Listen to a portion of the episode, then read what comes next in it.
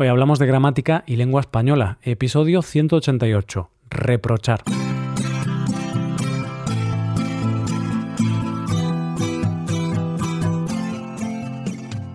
Bienvenido a Hoy Hablamos Oyente, el podcast diario para mejorar tu español. ¿Listo para un nuevo día de gramática en contexto? Pues estás en el lugar indicado. Quédate aquí para escuchar un episodio con el que te volverás todo un maestro de los reproches. Recuerda que en nuestra web puedes ver la transcripción y ejercicios con soluciones de este episodio. Este contenido está disponible para los suscriptores premium. Hazte suscriptor premium en hoyhablamos.com. Hola, muy buenas, querido oyente, ¿cómo vas hoy? ¿Todo bien por ahí? Espero y deseo que sí.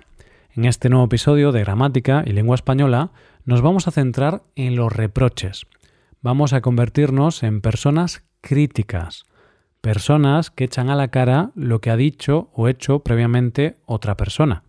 Con estas estructuras vamos a practicar con algunos elementos gramaticales, tales como algunas formas del modo subjuntivo, las oraciones condicionales o el infinitivo compuesto.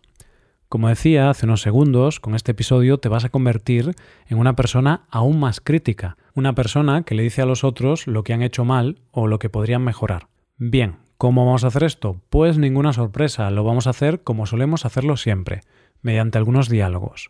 Para esos diálogos vamos a tener como protagonistas a Arturo y Belén.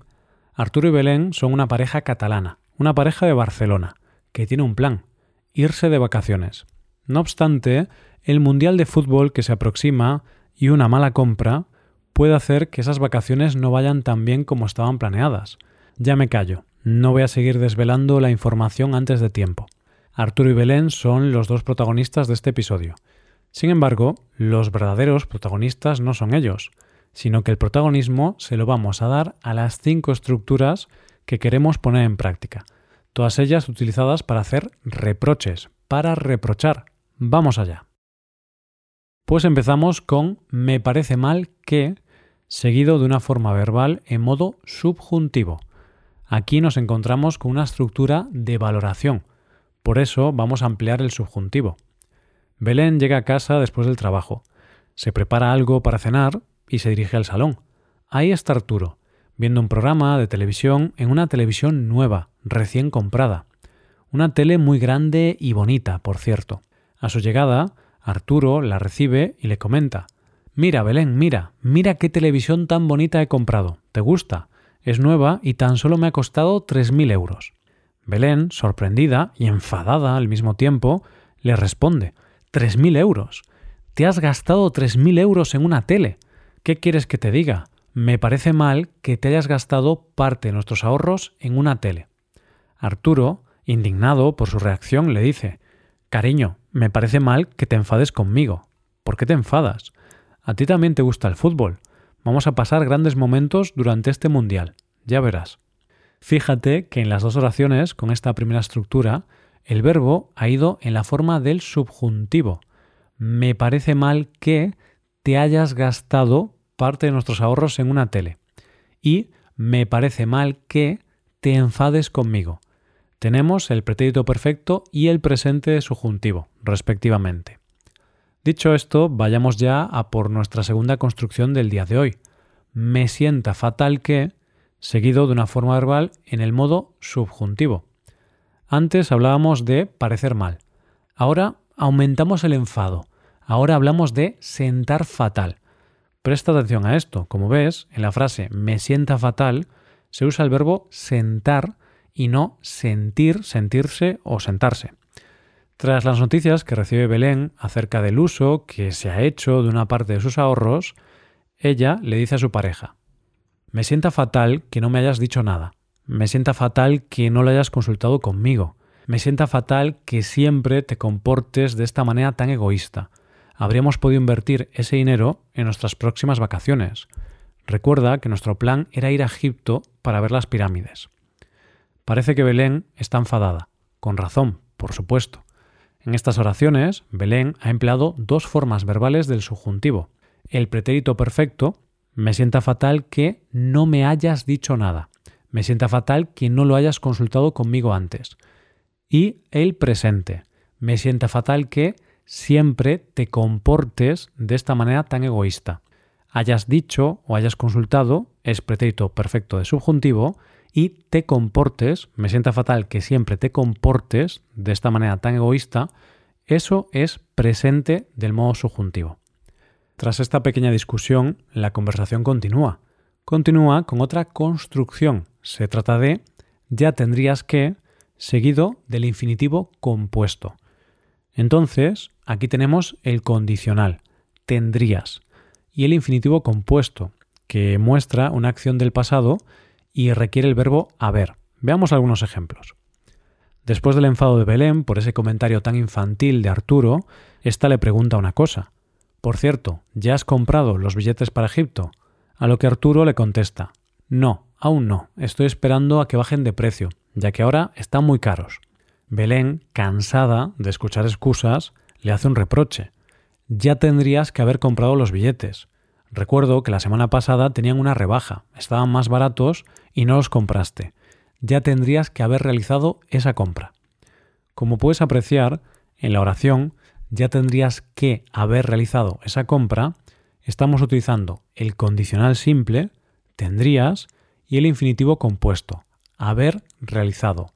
Ya tendrías que haber realizado esa compra puedes imaginarte que esta no es la última parte de los reproches que se hacen Arturo y Belén. Estos reproches continúan, pero en este caso, con la construcción, se puede saber por qué el por qué que utilizamos aquí es interrogativo. Por eso lo vamos a escribir separado y con tilde en la E.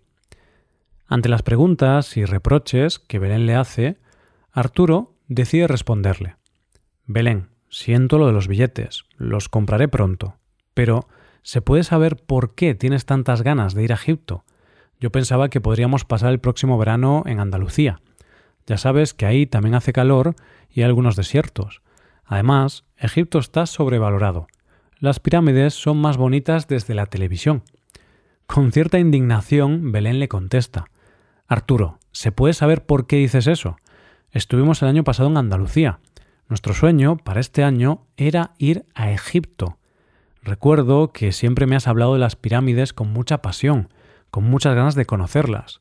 ¿Se puede saber por qué estás tan confundido? Creo que la televisión te está confundiendo. Arturo vuelve a responder. Y sigue siendo mi sueño, sigue siéndolo, Belén. Quiero conocer Egipto.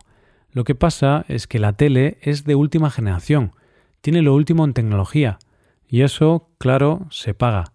La tele ha sido muy cara y ahora no tenemos mucho dinero. Para acabar con los reproches de esta pareja, tenemos la última construcción del día.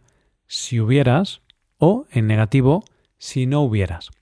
Vamos a trabajar con las oraciones condicionales, con las oraciones condicionales y reales. Estas van a requerir el pretérito pluscuamperfecto del modo subjuntivo en la cláusula de la condición. Vamos con los ejemplos. Arturo quiere tranquilizar a Belén. Por eso le dice, Belén, el viaje a Egipto sigue adelante. Continuamos con el plan. Yo me encargo de los billetes.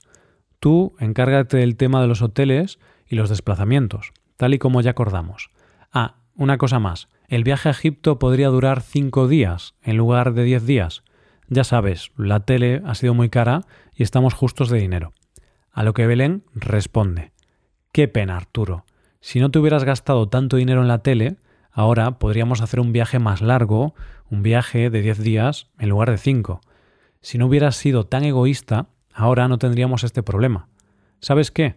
No voy a ir a Egipto contigo. He pensado que voy a ir a Japón, yo sola. Y no voy a ir 5 días, sino que voy a pegarme un viaje de 20 días. De esta manera podrás disfrutar del Mundial de Fútbol y de tu nueva televisión.